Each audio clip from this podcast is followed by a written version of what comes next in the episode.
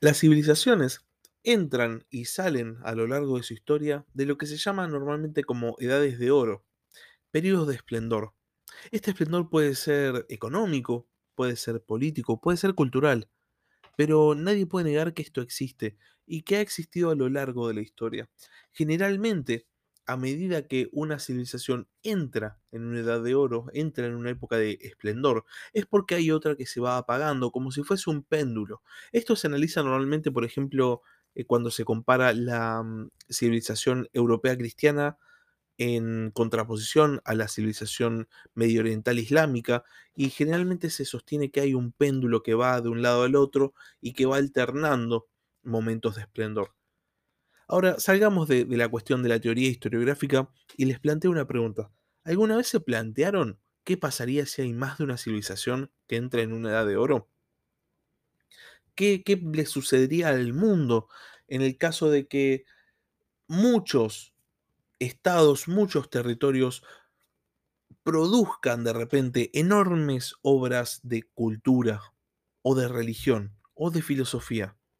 Hoy vamos a adentrarnos en lo que puede ser el siglo de oro de la filosofía en la antigüedad, que dio diferentes corrientes, diferentes cuestiones, pero que definitivamente fue el momento de mayor esplendor del pensamiento y mayor esplendor de la razón y del conocimiento, que es el siglo 6 a 5 antes de Cristo. Esto es más o menos el 500 al 400 antes de Cristo.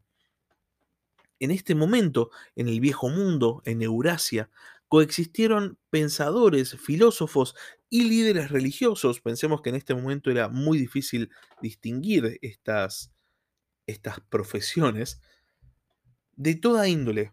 Pensemos que en China, en esta época, vivía Confucio. En la India vivía Buda. Y en Grecia, por ejemplo, vivían Sócrates y Pitágoras. Un siglo de increíble esplendor. Hoy vamos a viajar directamente a este siglo de esplendor del conocimiento, de esplendor de la sabiduría y específicamente un territorio, continuando nuestro viaje hacia el este que empezó visitando el imperio persa. Hoy vamos a entrar en la India y vamos a ver la vida de Buda. Sean bienvenidos a la Barba Roja de Barba Roja, un espacio para hablar sobre curiosidades de la historia.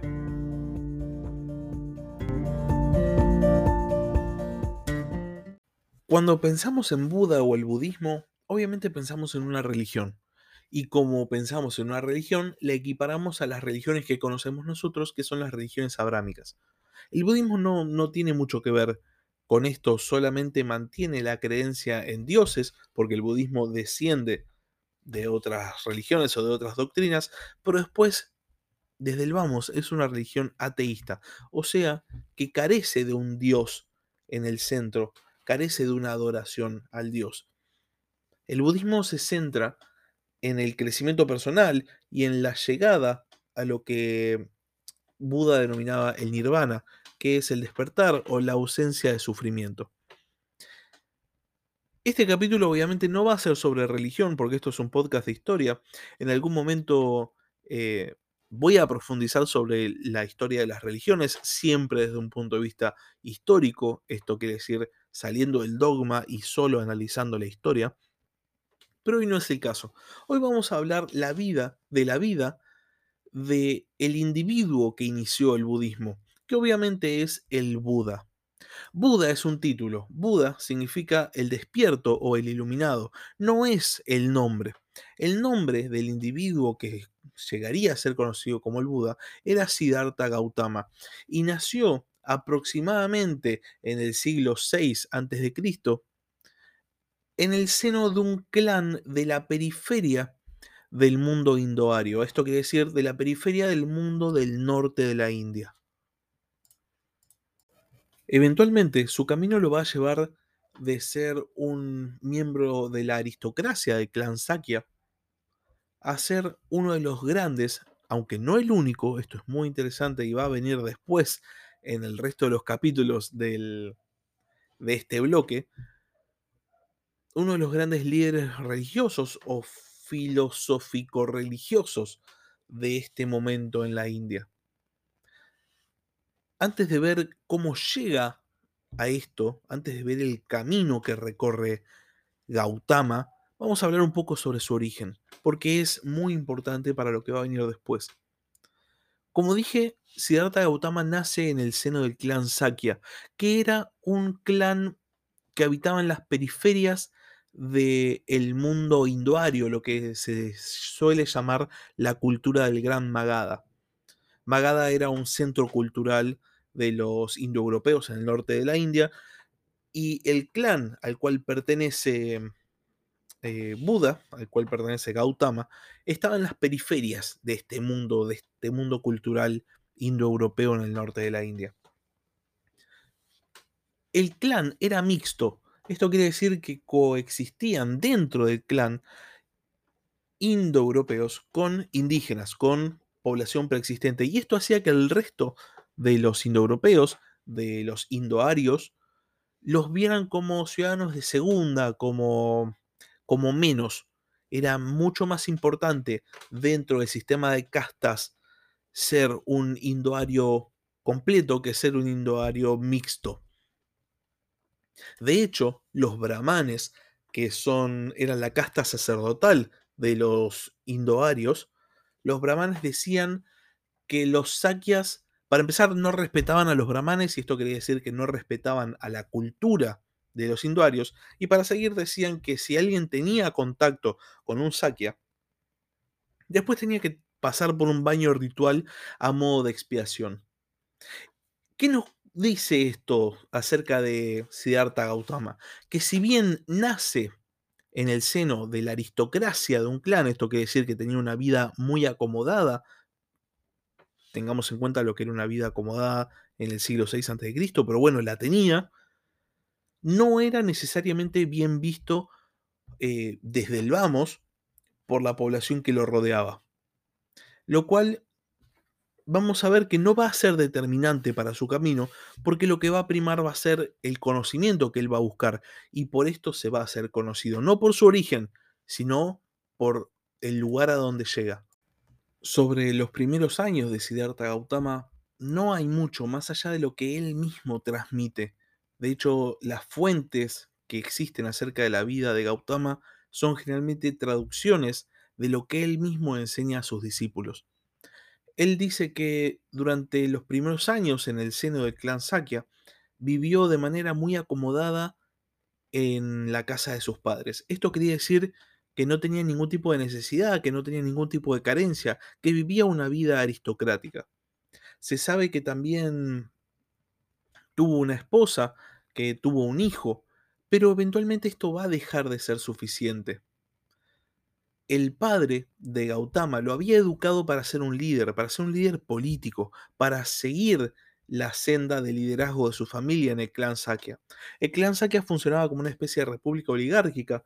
Eh, esto quiere decir que mm, había elecciones para el jefe y esto era solamente dentro de la oligarquía a la cual la familia de Gautama pertenecía. Pero Gautama quería algo más no, no quería seguir la vida política que su padre había planeado. Quería buscar conocimiento, quería buscar espiritualidad.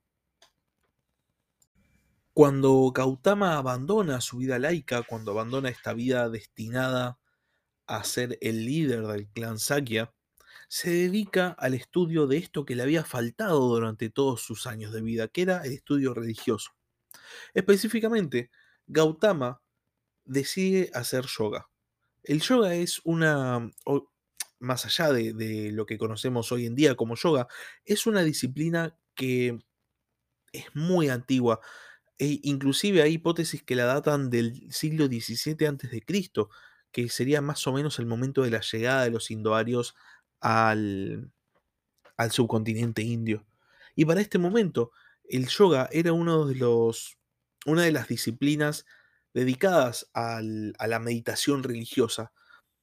Buda de Gautama todavía decide eh, buscar el conocimiento religioso mediante la meditación yógica, pero esto no lo satisface. Él entrena, podemos decir, o se pone a estudiar bajo dos maestros, pero ninguno de los dos le da las respuestas que necesita y por este motivo decide transformarse en una zeta. Esto quiere decir que abandona el mundo, abandona la civilización y se dedica de lleno a la meditación. A la hora de hacerse a zeta, Gautama adopta una serie de prácticas para lograr la, mm, el mayor efecto de la meditación por la que está pasando. Estas prácticas implicaban una ingesta mínima de alimentos y sobre todo diferentes tipos de control de la respiración. El resultado es, según Gautama, que llega a un, a un punto de, de meditación increíble, de concentración, que él llama Dhyana. Pero por otro lado, obviamente, ingesta mínima de alimentos, solamente meditar todo el día y controlar 100% tu respiración, empezó a desaparecer. Eh, hay textos de, de Buda que dicen que llegó a ser básicamente piel y huesos y se supone que Gautama se da cuenta de que esto no sirve. Claro, llega a un punto de concentración tremendo, llega a esto que se llama Diana, pero por otro lado su cuerpo no resiste más. Y por este motivo decide que lo que tiene que adoptar es algo que va a ser muy importante para el budismo, que es el camino medio. Esto quiere decir un, digamos, un camino moderado, que no es ni, ni el hedonismo de la sociedad de su momento, o lo que él denominaba el hedonismo de la sociedad, ni tampoco la mortificación. El camino intermedio es vivir y meditar, básicamente.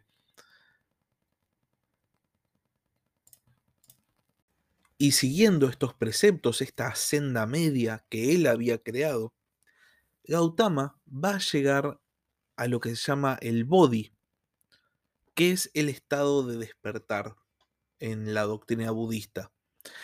¿Qué significa el despertar? Bueno, significa tomar conciencia de que ya se había liberado de cualquier sufrimiento. Y esto significaba llegar al nirvana. En este momento en el cual eh, Gautama logra entrar en este estado de bodhi, es en el cual la doctrina budista dice que Gautama deja de ser Gautama solamente para pasar a ser el Buda, que significa el despierto o el iluminado. Gautama se había transformado en lo que buscaba, que era un líder religioso. Para celebrar su descubrimiento, viaja eh, porque decide dedicarse a enseñar, decide dedicarse a transmitir lo que había mm, descubierto. Para empezar, intenta visitar a sus viejos maestros de yoga para transmitirles el conocimiento al cual él había llegado, pero descubre que ya habían muerto. Y por este motivo decide poner rumbo norte. Y mm, en la ciudad de Samaf ofrece un discurso en el cual va a conseguir sus primeros discípulos. En realidad consigue un primer discípulo eh, que se llama Kondana, y junto con Kondana van a formar lo que se llama la Sangha budista o la comunidad budista. Este va a ser el inicio de los viajes de Gautama ya convertido en el Buda y a partir de este momento va a empezar a juntar miembros para esta comunidad y la comunidad lo va a ir acompañando en todos los viajes que él haga. Como ya comentaba antes en el capítulo, este es un momento de gran, de gran esplendor en el mundo del conocimiento, de la filosofía, no solo en la India, sino de vuelta, pensemos en Grecia, pensemos que también es el periodo de gran expansión del zoroastrismo eh, en Persia, de la mano de los aqueménidas, es un periodo de gran expansión religiosa y filosófica. Y es un momento en el cual todos estos, estos líderes llaman mucho la atención y los viajes de Buda por todo el norte de la India va a hacer que consiga una enorme cantidad de discípulos, que esta sanga que él formó se expanda enormemente y va a tener dentro de sus discípulos gente de todo tipo, desde campesinos hasta príncipes, va a tener de repente gente que lo va a estar financiando, reyes o príncipes, porque el norte de la India en este momento todavía está muy dividido en microestados eh, que lo van a estar financiando todo el tiempo y se vuelve un líder muy conocido, tiene un mensaje que transmitir. De vuelta, como decía antes, no es el único. Eh, de hecho, para nada es el único, hasta el punto de que hay líderes políticos que financian no solo a Siddhartha Gautama, el Buda, sino también van a financiar a otros líderes religiosos de su tiempo. Pero lo interesante es que él consigue la sanga más numerosa y por este motivo su doctrina se vuelve realmente conocida. Buda pasa los siguientes 45 años de su vida viajando por la llanura del Ganges y, como decía, enseña a todo tipo de personas. Eventualmente su sanga va a ser patrocinada por dos de los grandes reinos del norte de la India, que eran Kosala y Magadha. Magadha este que antes les comentaba de que era el centro cultural de los indoarios. Este mecenazgo le va a dar a Siddhartha Gautama, al Buda, un reconocimiento regional enorme.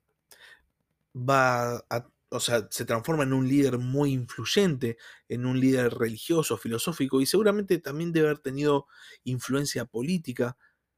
Y es invitado a, mm, a eventos de, de, la realeza de estos reinos del norte de la India, es invitado eh, por los reyes a la corte, básicamente se transforma en un tipo muy, muy, muy conocido, pero él no usa su influencia política porque él está dedicado al estudio de la religión.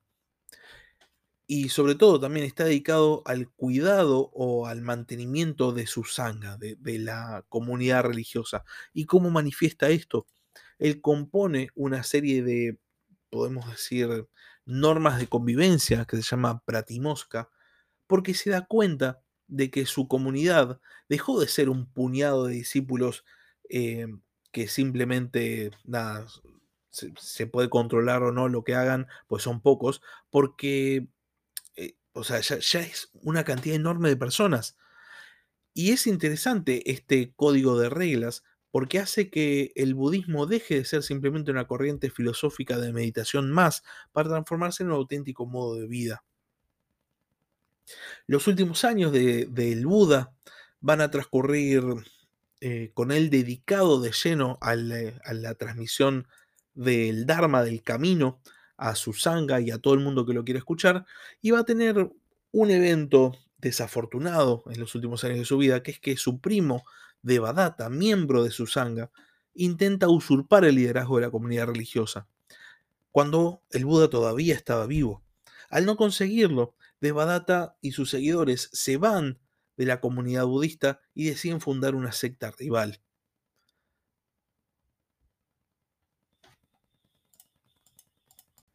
Y de esta manera transcurren los últimos años de vida de Siddhartha Gautama, con él dedicado a, su propia comunidad religiosa y al, a la enseñanza del Dharma, a la enseñanza del camino. Eventualmente van a llegar sus últimos días, que están relatados en el texto que se llama Mahaparinivana Sutta.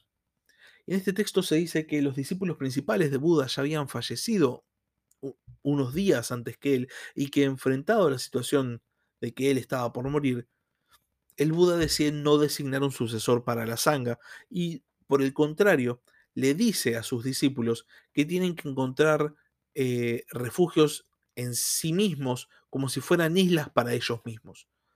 Básicamente disuelve la sangha y que cada uno viva su espiritualidad para sí mismo.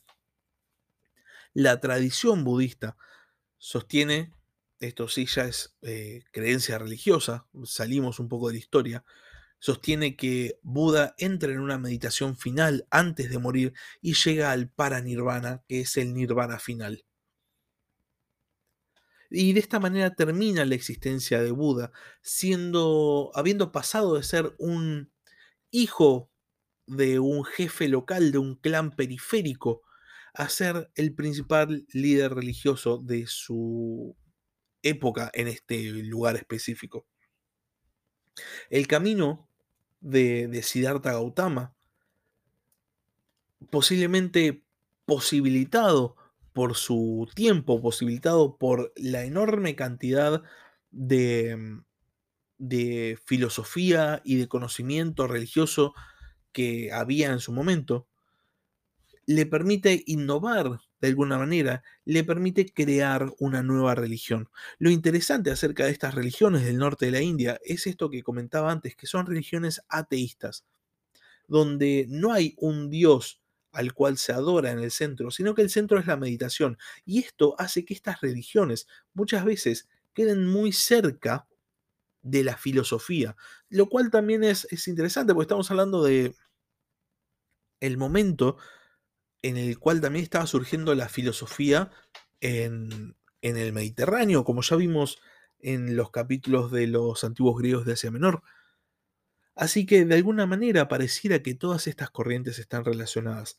En la India se manifiesta sobre todo con Buda, pero también con otros líderes más que vamos a ver eh, la semana que viene y la otra.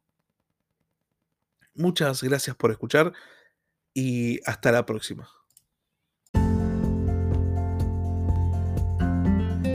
Gracias por escuchar La Barba Roja de Barba Roja. Si tenés algún comentario, si tenés alguna pregunta o simplemente tenés algo para decir, podés escribir un comentario en YouTube o bien podés mandar un mail a la barbarroja de barbarroja.gmail.com. Hasta la próxima.